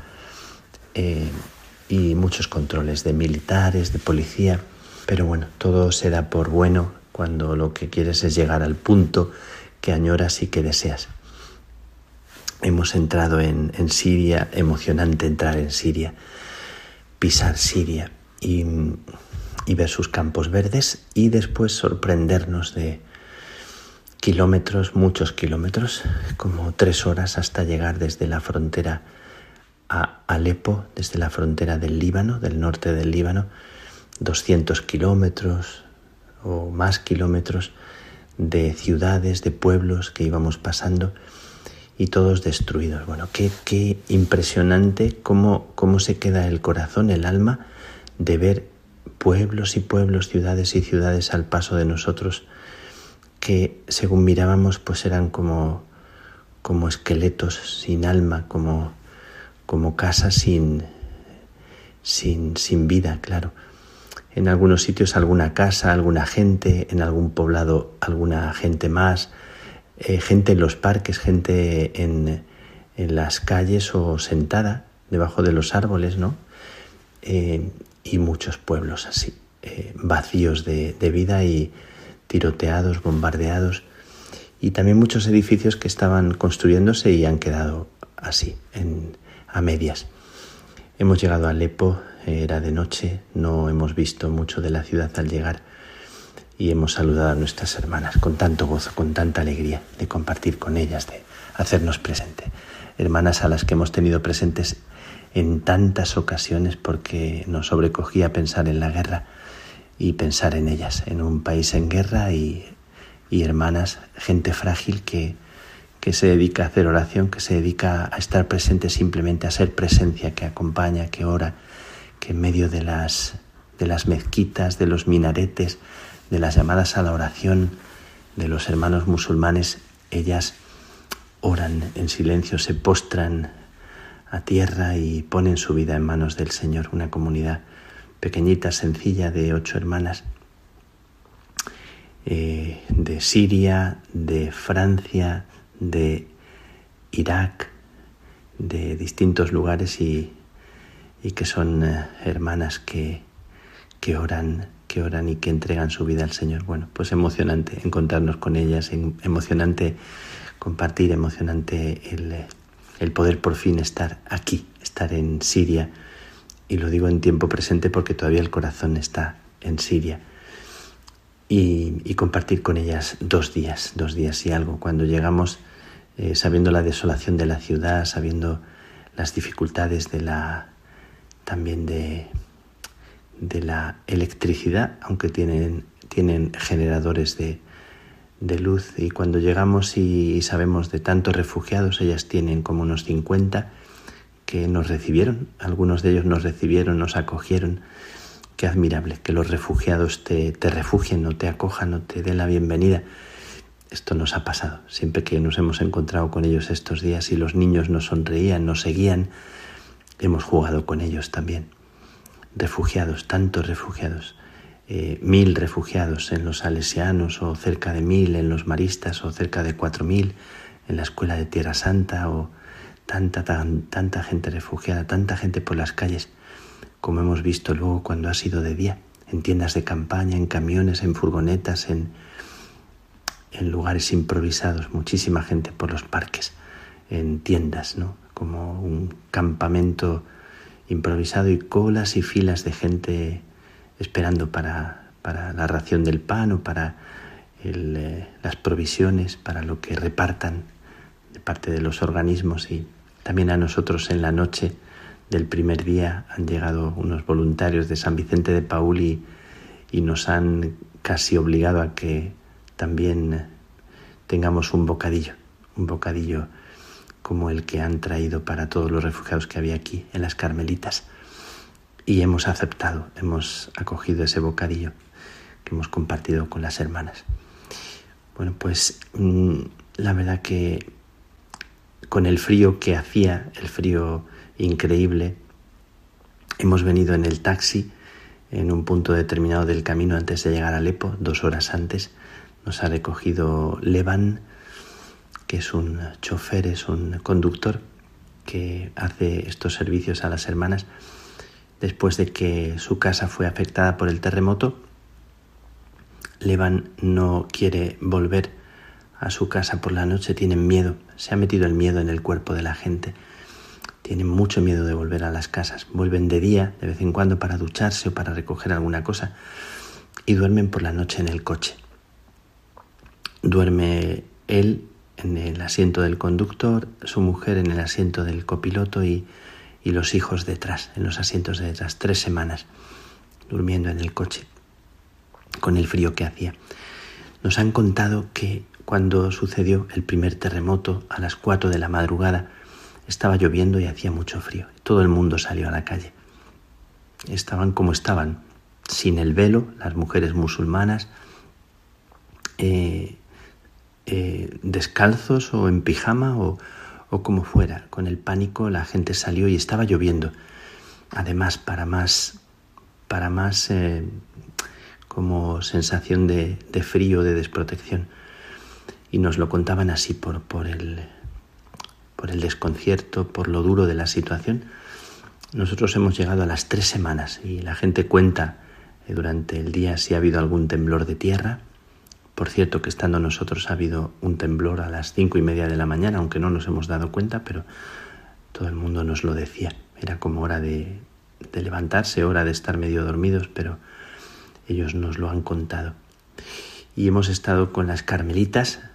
Quiero hablaros muy brevemente de las carmelitas, de estas mujeres que viven aquí, que son frágiles y que en el momento de la consagración, cuando hacemos la consagración, se postran en tierra y me ha sobrecogido mucho el gesto, ese gesto de adoración, de postrarse en tierra en una actitud profunda, tan, tan bonita de, silencio eh, en esta tierra herida y, en su propio convento. ¿no? Ellas han recogido muchas balas, nos han mostrado una cajita llena de balas, de las balas recogidas de su convento y que alrededor de la habitación de alguna de ellas han hecho un rosario con, con balas, un rosario entero con más de 50 balas y nos contaban el pánico cuando, estando en el coro, creo que en el segundo terremoto, la Virgen del coro empezó a moverse, claro, con el temblor, y empezó a desplazarse, como a andar hacia adelante y, y decían esto, ¿no? Porque decíamos que era la Virgen que anda y ellas estaban petrificadas, paralizadas. Bueno, pues tantas anécdotas que, que cuentan, eh, que nos cuentan y que una de las hermanas eh, por la noche, antes del terremoto, eh, vio que el perro se le subía a la cama y empezaba a patalear con sus patas, empezaba a patalearle, ella estaba dormida profundamente antes de las cuatro y le empujó al perro fuera para que le dejara porque no sabía qué le pasaba. El perro se quedó como gimiendo a los pies de la cama y, y ya lo echó fuera porque no le dejaba dormir. Y solo minutos después empezó el terremoto. O sea, que el perro, la perra que se llama Pachita, se llama Pachita, eh, le avisaba esta sensibilidad, esto tan admirable de los perros, de los animales. Bueno, lo más sobrecogedor ha sido el último día cuando eh, George, un hermano marista de Alepo, eh, se ha ofrecido. Le pedimos a la madre y se ha ofrecido para darnos un paseo por la ciudad. Bueno, no, no puedo describir con palabras, alguna fotografía voy a enviar, las tres horas y media de paseo por la ciudad, por la ciudad de Alepo. Después a la vuelta hemos pasado por, por Homs, otra ciudad eh, también destruida, como tantas ciudades de Siria. Y Alepo, una ciudad tiroteada, una ciudad llena, llena de edificios que están destruidos, eh, que permanecen en pie muchos de ellos y otros no, por la guerra. Eh, el hermano George nos, nos indicaba qué era de la guerra y qué era del terremoto. Y bueno, pues eran tres horas y media paseando por calles y edificios derruidos y, y las gentes en las calles y los niños y las mujeres y los hombres en los mercados, en las calles que tenían eh, tiendas y que tenían todavía edificios en pie, una parte de la ciudad con edificios en pie y nos hemos quedado así con, con el alma como tan, tan, tan sobrecogida, tan, tan en, en vilo. Y hemos llegado al Zoco, que no hace mucho George vino con los niños del colegio para, para estar en la inauguración de la iluminación y, se quedó totalmente sorprendido de verlo, de verlo destruido. Bueno, no insisto más porque os mandaré alguna foto para que veáis y para que bueno, pues nos, nos atraviese por dentro la destrucción, las ruinas que sin embargo no han despojado a la gente de la lucha por la vida, porque lo que hemos visto en los, en los refugiados es como una sonrisa, en los niños como el juego, estaban alrededor de un árbol, estaban jugando, yo también me subí al árbol con ellos. Y, y nos seguían y, y eran niños que están deseando que les prestes atención y las mujeres refugiadas alrededor de, del convento de las Carmelitas que nos preparaban los platos típicos de, Irak, bueno, sobrecogedor, que la gente refugiada cuando llegamos a la casa teníamos platos de comida preparados por ellas, ¿no? Y te los traen, te los ponen a la mesa y, y se te enternece el alma a ver estos gestos de, de la gente que, que están en esta situación de miedo que se les ha colado dentro y que sin embargo tienen como una actitud tan digna, te miran, te reciben, te, te agradecen que hayas venido, te, te dan la bienvenida y te despiden diciendo que tu presencia ha iluminado Alepo, que es un saludo en árabe, que es una traducción de algo que te dicen para saludarte y son ellos los que te iluminan a ti. Hemos paseado por esta ciudad y el hermano George nos ha llevado también a una tienda del jabón, famoso jabón de Alepo, y nos ha regalado jabón, la gente nos ha saludado de una forma muy amable. Y hemos, por contaros, hemos visitado el, el famoso castillo, la, la, ciudadela de Alepo famosa, un castillo precioso en lo alto, también desdentado.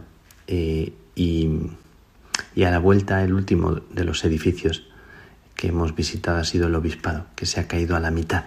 La mitad del edificio estaba caída, una mitad, el obispo estaba en una de las partes de la mitad y el sacerdote con el que comparte, compartía en el obispado, en la casa, la mitad del edificio caída y el sacerdote estaba en la habitación de al lado que cayó y murió. Bueno, por deciros solo un, ejemplo. Bueno, mmm,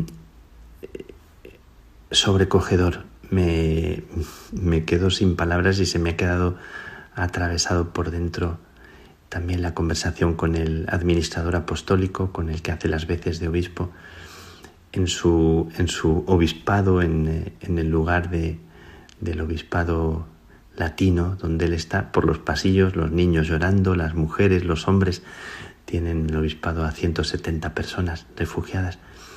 Y, y me, me resultaba tremendamente conmovedor y me resultaba como muy bonito, muy entrañable ver a esas gentes en el obispado, un lugar que suele ser tan serio de oficinas era un lugar lleno de, del llanto y de las risas y de la acogida de la gente. Bueno, esto os quería decir, no quiero contar más, eh, no quiero decir más, solo quiero deciros que Alepo y Siria, un país en guerra, una guerra interna por intereses económicos, por, por la maldad, por la ambición, por, por el egoísmo de la gente, por la prepotencia, por tantas cosas. No digo más. Y una gente que lucha por vivir, que se reconstruye, que se arregla, que se pinta, que se pinta la cara, se pinta el corazón para seguir adelante, niños que juegan, que te miran con atención y, y te siguen, y mujeres que oran y rezan y no se van del lugar y se quedan ahí con una dignidad y con una fragilidad. Nos hemos reído, hemos compartido risas y no hemos hablado de mucha profundidad ni de cosas demasiado profundas, pero era el momento de de compartir una sonrisa, de alentarnos mutuamente, de, de decirles que su vida es tan valiosa, tan hermosa. Gracias a vosotros por escuchar, por orar, por, por haceros presente, por ser con vuestra vida también reconstrucción de la vida, de las viejas ruinas que nos amenazan a veces con, con dejarnos en la sensación de que no hay, no hay vida cuando experimentamos tanta herida pero hay tanta vida, tanta vida por reconstruir y eso me lo han regalado los refugiados. Gracias por escuchar, gracias por vuestra oración por cada uno de ellos. Que Dios os bendiga.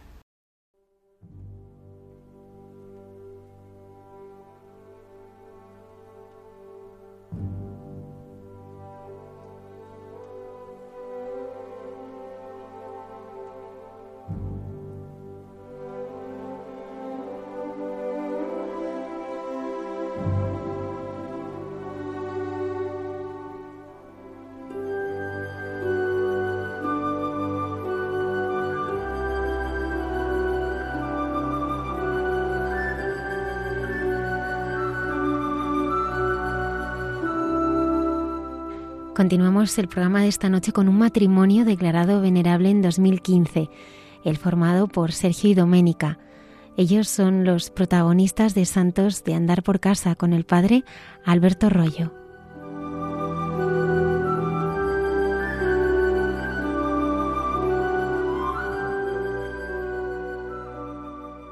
Muy buenas noches a todos los oyentes de Radio María. Con vosotros una noche más para hablar de los santos de andar por casa. Y hoy vamos a hablar de un matrimonio santo. No es algo extraño. En la historia de la Iglesia tenemos muchos matrimonios santos. Podemos recordar, sin ir más lejos, a los padres de San Gregorio Magno, San Gordiano y Santa Silvia, ambos venerados como santos. Estamos en el siglo VI.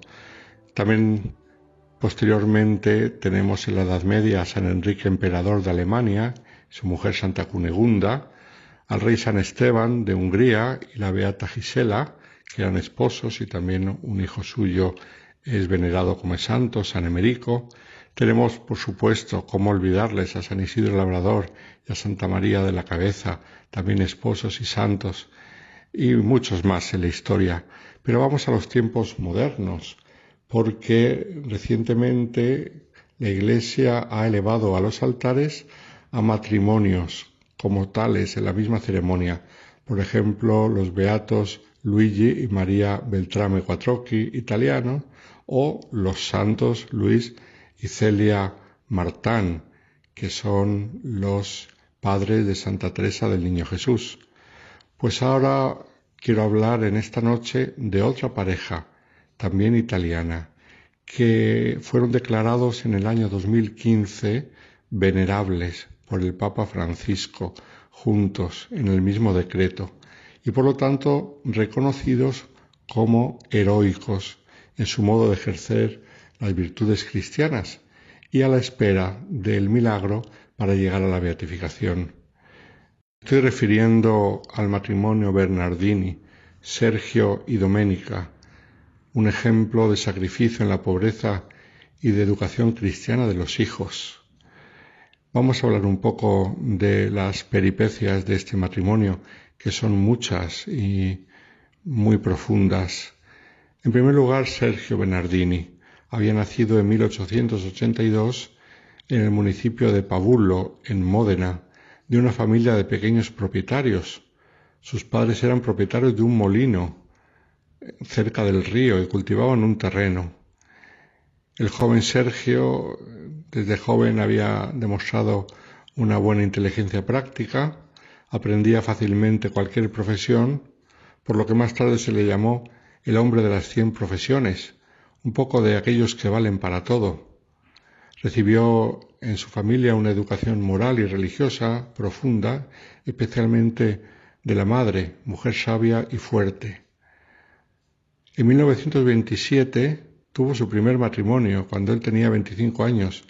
Se casó con Emilia, con la cual tuvo tres hijos y todo se prometía bien a la joven pareja porque, como hemos dicho, él era muy trabajador y enseguida encontraba modo de subsistencia y la mujer era buena y todo parecía que iba a ir bien. Y sin embargo ocurrió todo lo contrario. Justo después de tener el primer hijo, lo perdió. Y luego más tarde, con poco tiempo de diferencia, perdió a su padre. Y luego perdió a su madre. Y poco tiempo después a su segundo hijo y a su esposa Emilia. Y poco tiempo después a su hermano Héctor. Y por último perdió a su hija Gina, la más pequeña. En cuatro años perdió a todos estos seres queridos, el pobre Sergio, y de pronto se encontró solo. Cuando después formará otra nueva familia, cuentan que hablaba poco de su primera familia, pero se acordaba de ellos en la oración todos los días. Así que en cuatro años se queda solo y con muchas deudas que pagar porque debía dinero a los médicos de, tantas enfermedades familiares, debía también dinero de los medicamentos, incluso una cosa curiosa, se quedó endeudado por tantos funerales en la familia. Tuvo que alquilar el molino de la familia y se fue a trabajar como albañil con sus tíos.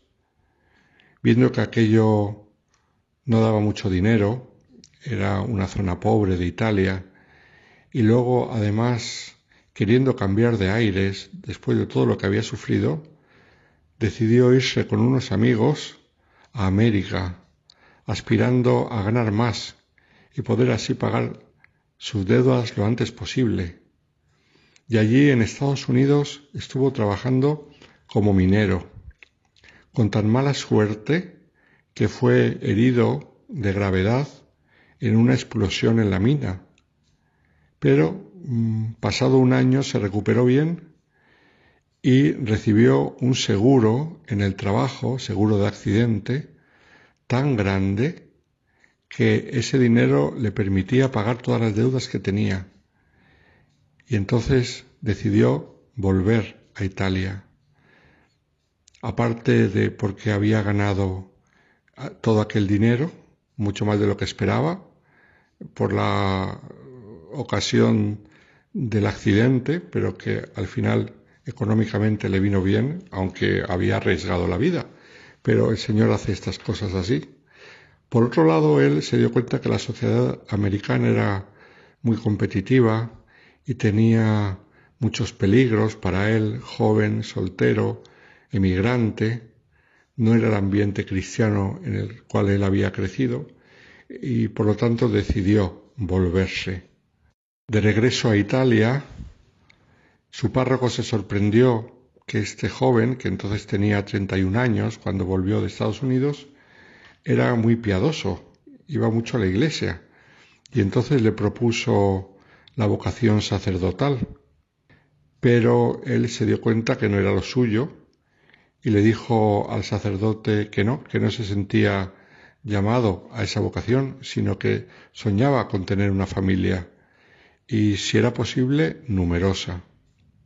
Entonces en su vida apareció Doménica, Doménica Bedonni, que desde joven había deseado ser religiosa, pero no tenía quien la apoyase. Entonces para ser religiosa tenías que tener la llamada dote, esto es, tener dinero para poder ingresar en el convento. Y viniendo de una familia muy humilde no consiguió nadie que la apoyase con la dote. Entonces ya a los 23 años decidió optar por la vocación a la vida matrimonial y se echó un novio. Estaba a punto de casarse con su prometido cuando éste de pronto fallece poco antes de la boda por problemas respiratorios. Fue todo un imprevisto. Y también la pobre Doménica quedó marcada por el dolor de una pérdida. Se encontraron Sergio y Doménica que habían perdido seres queridos. El dolor les unió y el Señor aprovechó esta circunstancia para hacer de esta unión algo firme y duradero de modo que poco después de conocerse se casaron. Ella también quería tener familia numerosa y rezaba por tener al menos una hija monja, ya que ella no había podido serlo. Y le hacía ilusión también, como ella contó muchas veces en su vida, tener un hijo sacerdote. Pues bien, estuvieron casados 52 años y no solamente se cumplieron sus sueños, sino que con creces. En los trece primeros años de matrimonio tuvieron diez hijos, ocho niñas y dos niños, que fueron recibidos como un gran regalo de Dios. Y de estos niños, cuando se hicieron mayores, nada menos que seis de las hijas se harán religiosas y los dos hijos se harán sacerdotes.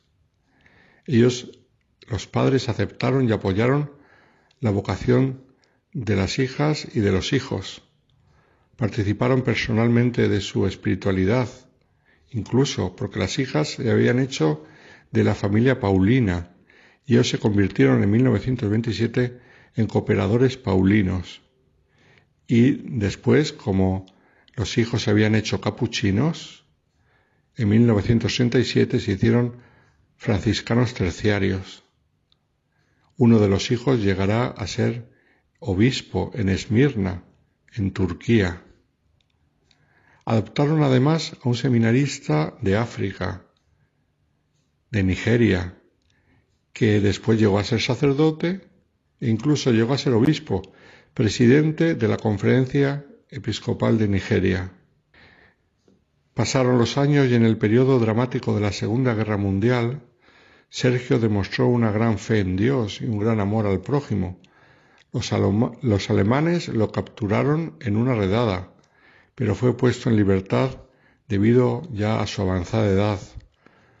Después de la guerra en aquella región donde vivían, en Emilia-Romaña, los comunistas, encendidos de odio contra la Iglesia, mataron a muchos sacerdotes, y a laicos también. Sergio, por su claro testimonio de fe, estuvo en la lista de los que iban a ser eliminados después de la probable victoria electoral de 1948 de los comunistas, que al final no ganaron y el peligro desapareció. En los años 50 y 51, Sergio y Doménica cultivaron el deseo de consagrarse al Señor para seguir más de cerca el ejemplo de sus hijos. Pero mm, al final lo que hicieron, apoyados por su párroco y por sus directores espirituales, fue convertir una parte de su casa en una capilla y obtuvieron permiso del obispo para tener el Santísimo y pasaban buena parte del día en oración. Querían sentirse unidos a los hijos consagrados y además así es como profundizaron en su vida de encuentro con el Señor. Fueron un matrimonio muy generoso, no solamente por la entrega de los hijos a Dios, sino además por las obras de caridad y de misericordia. Eran muy humildes, pero lo compartían todo con los pobres. A partir de 1960, Sergio y Doménica pasaban los inviernos en Módena, en casa de una de sus hijas, María, casada, enfermera, en el hospital de Módena. Allí también se dedicaban a la oración en una iglesia cercana y a la correspondencia epistolar con sus hijos que vivían lejos. Solamente se reunieron dos veces toda la familia, porque en aquella época los religiosos no iban mucho a ver a sus familias. Tuvieron la alegría de ver a todos sus hijos reunidos desde que se hicieron ellos capuchinos y ellas hermanas de San Pablo dos veces, lo cual fue una grandísima alegría para ellos.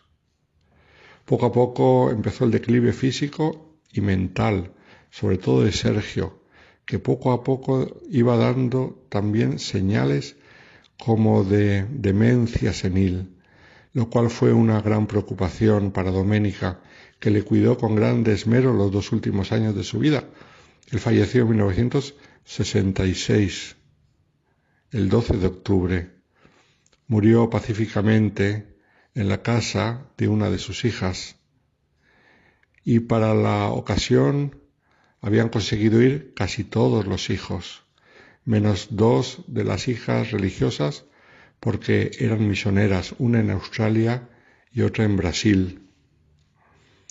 A partir de entonces, la vida de Doménica hasta su muerte, tres años después, fue dedicarse a la oración, a las buenas obras y a cuidar de la familia, sobre todo a través del correo epistolar, pero también era eh, ella un centro de atracción donde iban los hijos cuando podían, cuando tenían vacaciones, acudían a la madre, en ella encontraban palabras de consuelo, de ánimo, de fortaleza, les invitaba a perseverar en la propia vocación.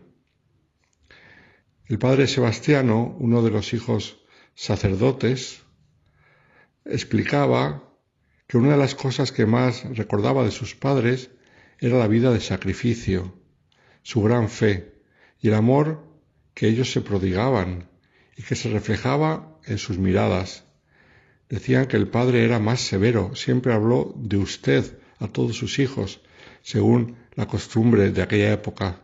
La madre era más dulce y más tierna, más cercana. El mismo padre Sebastiano dijo, el Señor pasó verdaderamente por nuestra casa al recordar la vida de sus padres. Un matrimonio católico sencillo, normal, pero con un corazón tan grande que el Señor les bendijo, no solamente con muchos hijos, que para la Biblia es una bendición de Dios, sino con hijos consagrados. Fueron generosos para dejarles ir y para apoyarles con la oración, para acompañarles y para recordarles siempre la necesidad de perseverar la madre, hasta el momento de la muerte, les pidió que perseverasen en su vocación. Así la recuerdan precisamente en el momento, en el lecho de muerte. Les invitaba a perseverar. Ella había perseverado en la fe junto con su marido que había muerto tres años antes. Pues la familia Bernardini, una familia sencilla, pero que nos da un ejemplo, porque en la vida normal las cosas de cada día supieron ser heroicos, esto es, vivieron en plenitud su vocación cristiana y nos han dejado a todos un ejemplo que merece la pena conocer y seguir. Muy buenas noches a todos los oyentes de Radio María.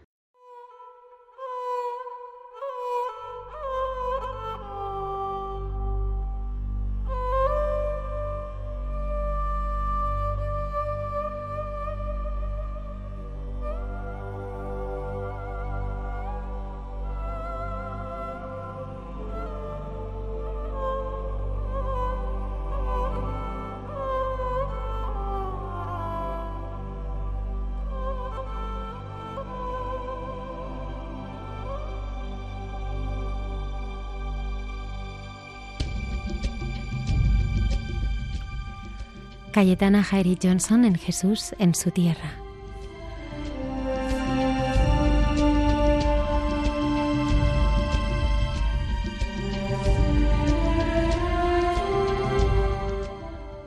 Buenas noches de paz y bien, queridos amigos de esta sección llamada Jesús en su tierra de Radio María. Esta semana pues hemos tenido otra feliz coincidencia y sobre todo a propósito de estos eh, estas semanas previas a la Semana Santa en los que hemos leído acerca de Abraham Avinu que sale, no recibe ya la orden de salir de la tierra de su nacimiento, de su familia, de su gente y eh, con ese esa expresión hebrea del lej leja, ¿no?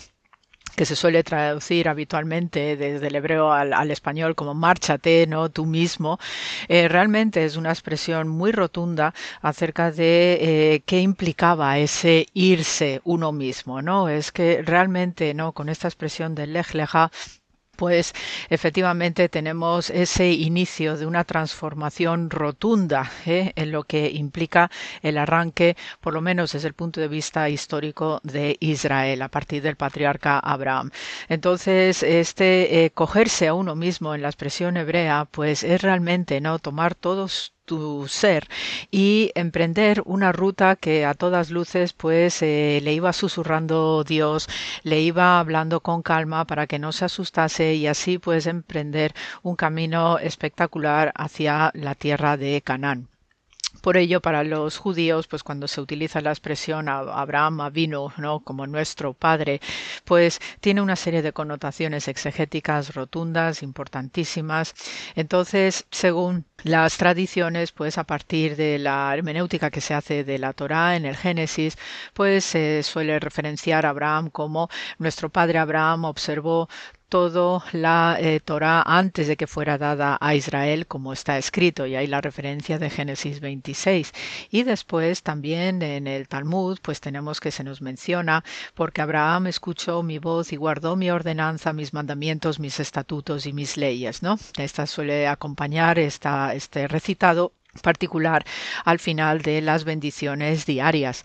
Eh, también eh, esta afirmación acerca de las bondades ¿no? del propio patriarca Abraham pues se van a hacer extensivas a sus hijos, a las generaciones posteriores y por eso pues ese eh, encuentro maravilloso que tiene en Mamre de esos tres visitantes misteriosos siendo uno de ellos Dios mismo pues vemos a un patriarca que percibe no intuye en su corazón esta presencia extraordinaria y entonces por eso pues se apresura a preparar una comida que consistía en un ternero tierno y bueno, cuajada y leche.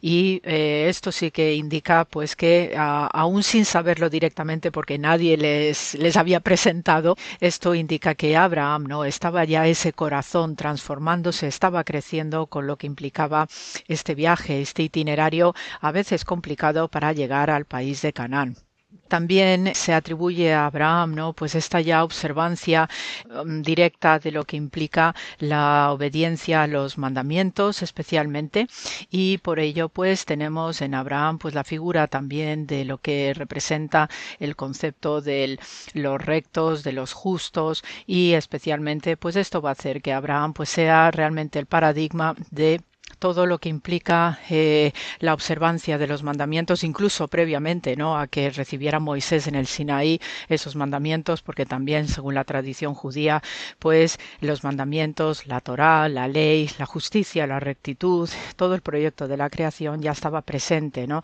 en la mente de Dios previa a la, toda la creación de todos estos elementos. Por ello, en el cristianismo, Abraham, pues es una figura también muy redonda y esencial. Y pues sabemos por eh, Pablo de Tarso, pues eh, hizo un uso considerable del modelo de Abraham para apoyar su propia creencia de que la observancia de las leyes no conduce solamente a la salvación espiritual, sino que también debe convertirse en obra, tal como se desarrolla en el cuarto capítulo de la carta a los romanos, Pablo señala y Abraham creyó en el Señor y le fue contado por justicia. Abraham, argumenta Pablo, eh, vivió ¿no? un tiempo antes de recibir la Torá, pero como lo hizo aún no habiendo recibido la Torá, que esto fue lo que sucedió en el Sinaí con Moisés, Dios lo considera justo. Es decir, que este, este elemento ¿no? de eh, sin haber recibido todavía la ley, los mandamientos de manera concreta y material, como implica pues toda legislación especialmente, ya en Abraham pues eh, tiene esa fortísima intuición que a través de este Dios que le susurra, que le habla con un amor inmenso, pues para reconocer también dentro de sí cuál es esta justicia y qué, y qué implica el ser justo, ¿no? Por tanto, pues esta figura abrahámica tiene muchísimas connotaciones, independiente también de los rasgos históricos que también los tenemos localizados y situados. Así que este es así este comentario para esta semana acerca de la presencia de Abraham, que además como coincide con este momento previo a la Semana Santa, que es un ciclo de también de introspección, de reflexión, pues en Abraham vemos ese momento igualmente reflexivo que le hace moverse para realmente dar un salto cualitativo sobre su persona y va a arrastrar también gente nueva eh, que va a proceder a entrar en Canaán y ahí empezará a desarrollarse una historia maravillosa que es la de Israel y que nos servirá para también conducirnos a través del cristianismo. Así que gracias por la escucha como siempre y se os manda muchísimo amor y hasta la semana que viene.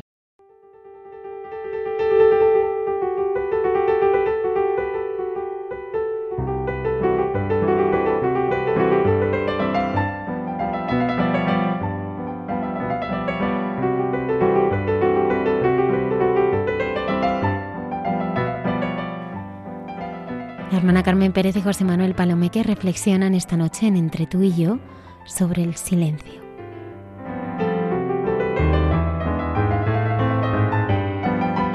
Querida familia de Radio María, como de costumbre nos encontramos José Manuel y yo en nuestro diálogo sintiendo esta expresión que es la que vamos a comentar, ya verán. Tú necesitas más el silencio que ella la recriminación. Verán por dónde va. No salgas fuera de ti, vuelve a ti. En el interior del hombre habita la verdad. Es tan vital y tan necesaria esta experiencia con la que San Agustín renace y empieza su camino, que realmente es también para todo ser humano el pan nuestro de cada día. Y claro, solo la verdad nos hace libres, que es la otra cara de la misma moneda. Fíjate, José Manuel, le comentaba a una persona muy amiga una experiencia muy personal.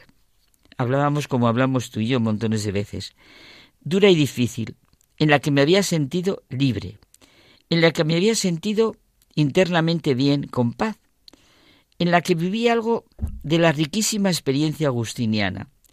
Pues sencillamente, mira, ante esa dura y difícil situación, decidí no actuar de manera que pudiera herir, ni comentar nada ante lo que había visto sin que la otra persona se diera cuenta de que lo había visto. Había tomado una firme decisión interna de no haberme enterado de aquello, con todas las consecuencias de lo que esta decisión suponía. Sin engaños, sin matices, sin subterfugios, sin escapatorias, sin excusas artificiosas. Oye, inmediatamente sentí gran anchura y libertad. Me había sentido bien en mi interior, ante mí misma. Bueno, ¿qué es lo mismo que decir ante Dios, ante su mirada? Verás qué bonito me dijo, es que tú necesitas más el silencio que ella la recriminación. Fue lo que me dijo esta persona tan amiga y llena de luz interior. Tú necesitas más el silencio que ella la recriminación. Ese silencio que quiere la limpieza de corazón, la pobreza de espíritu, la paz interior, la mirada constante de un Dios que nos ama como Padre. Bueno, me gustó tantísimo que le dije que, por favor, que me lo, me lo tenía que escribir y que yo lo quería grabar en la memoria de mi corazón, como lo ven. Pues sí, yo necesito más el silencio que yo la recriminación. Sí, sí. ¿Tú no lo crees, José Manuel? Bueno, es que es como, no sé, estaba pensando que es como una inyección, esa frase, ¿no? Que se puede aplicar en muchísimas circunstancias. Y si lo pensamos es completamente el Evangelio. completamente lo que nos pide Jesús en las bienaventuranzas. Él nos dice cuándo seremos felices y lograremos nuestra plenitud. Por ese camino que hemos de recorrer en nuestra vida, paso a paso, hora tras hora y día a día. Es que es verdad, las bienaventuranzas, cómo nos gustan a ti y a mí ese, ese libro de Jacques Philly sobre las bienaventuranzas, que lo hemos comentado nosotros en nuestro diálogo. Es que las bienaventuranzas son ese camino que nos identifica con Cristo. Y por eso nos vamos abriendo al conocimiento de Dios. Dios de todo consuelo y Padre de misericordia. Me encuentra esta expresión que tan Dios de todo consuelo y Padre de misericordia. Cada vez más veo que el Vamos, el mayor y mejor conocimiento del hombre, de la persona, se nos da en el Evangelio. Es lo que Jesús nos propone. Y me gusta mucho ver cómo se pone de manifiesto en la psicología y antropología, en todos los psicólogos y antropólogos que de verdad penetran en el ser humano. Es lo que dice Santo Tomás. Toda verdad, dígala quien la diga, viene del Espíritu Santo. Y hoy, concretamente, mira, ante la experiencia tan personal y concreta, pues me viene lo que dijo Roger. Lo más personal es lo más universal. Roger es el autor de la psicología centrada en la persona. Su enfoque se aplica a todas las relaciones humanas. Y es que, Carmen, es fundamental percibir, reconocer los sentimientos propios, hacer pie en uno mismo, ver realmente lo que ocurre en nuestro interior, lo que nos da paz y anchura, lo que nos permite sentirnos bien con nosotros mismos. Todos, es verdad, necesitamos experimentar lo que es nuestra libertad interior a través de experiencias vividas. Y esto nos permite descubrir y llegar a lograr nuestro sí mismo personal. Este término no es mío, yo lo empleo mucho, pero es de un psicólogo alemán que leí y trabajé mucho, Lers, en la estructura de la persona. Y claro, recuerdo y de vez en cuando siento ese silencio que yo necesito más que la otra persona, sea quien sea, la recriminación. Y ante situaciones concretas en nuestra vida, ante relaciones tensas con personas que nos parece nos hacen daño, vemos cosas que nos parecen que son la ocasión para aprovechar y recriminar. Incluso de la manera más o menos solapada, tenemos esa vocación a decir algo siempre. Pero, como tú nos has comentado en esa anécdota tan bonita, necesitamos más nuestro silencio interior que la recriminación. Es verdad, esa recriminación que nos estalla así, José Manuel. Debo hacer silencio, poniéndome ante mí interiormente y percibiéndome a mí misma ante la mirada de mi Padre Dios. Si no puedo callar, no lo percibiré nunca.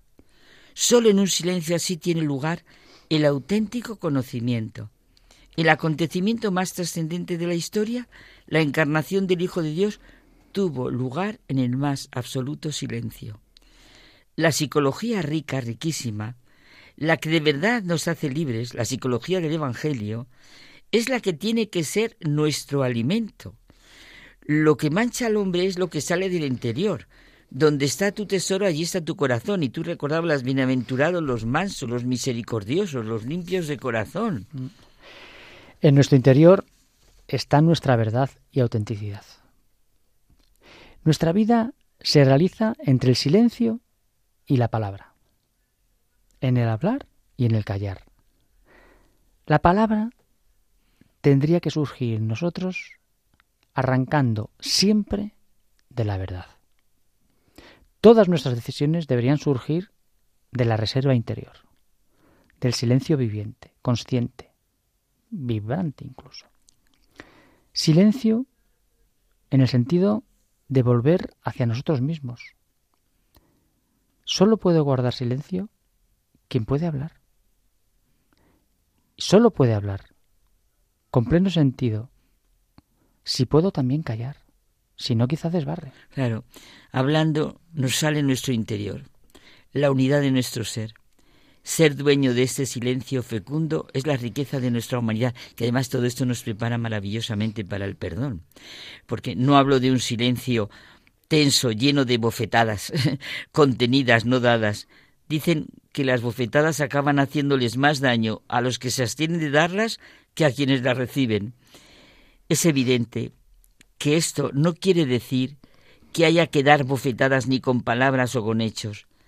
La fuerza del dicho está en esa forzada abstención, en ese no sé, reconcomerse.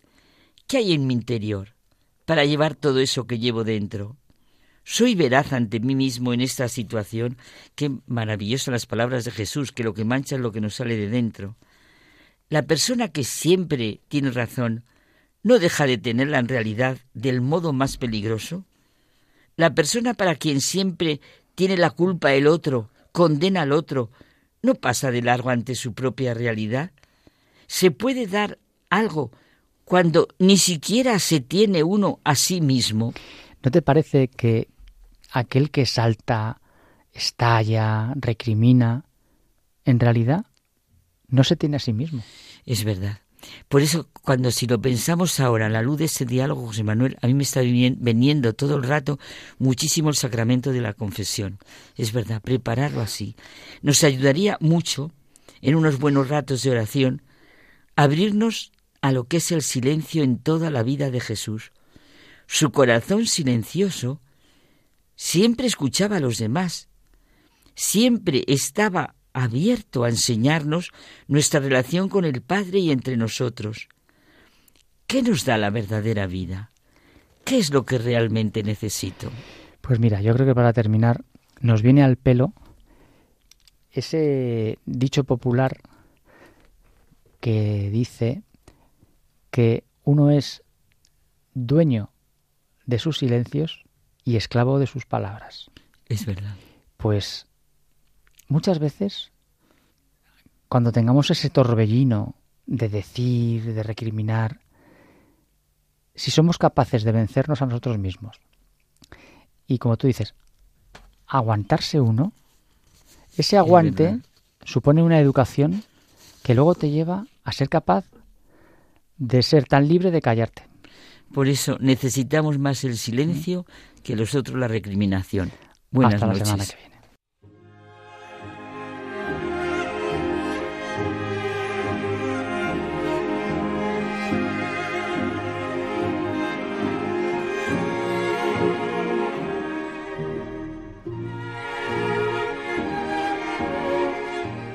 Nos despedimos hasta la próxima semana. Agradecemos a Marta Troyano que nos ha estado acompañando desde el control de sonido. Muchas gracias, Almudena, ha sido un placer y recordamos a los oyentes que si les ha gustado este programa lo pueden escuchar de nuevo en el podcast de Radio María. Que tengáis una feliz semana. Gracias por estar ahí.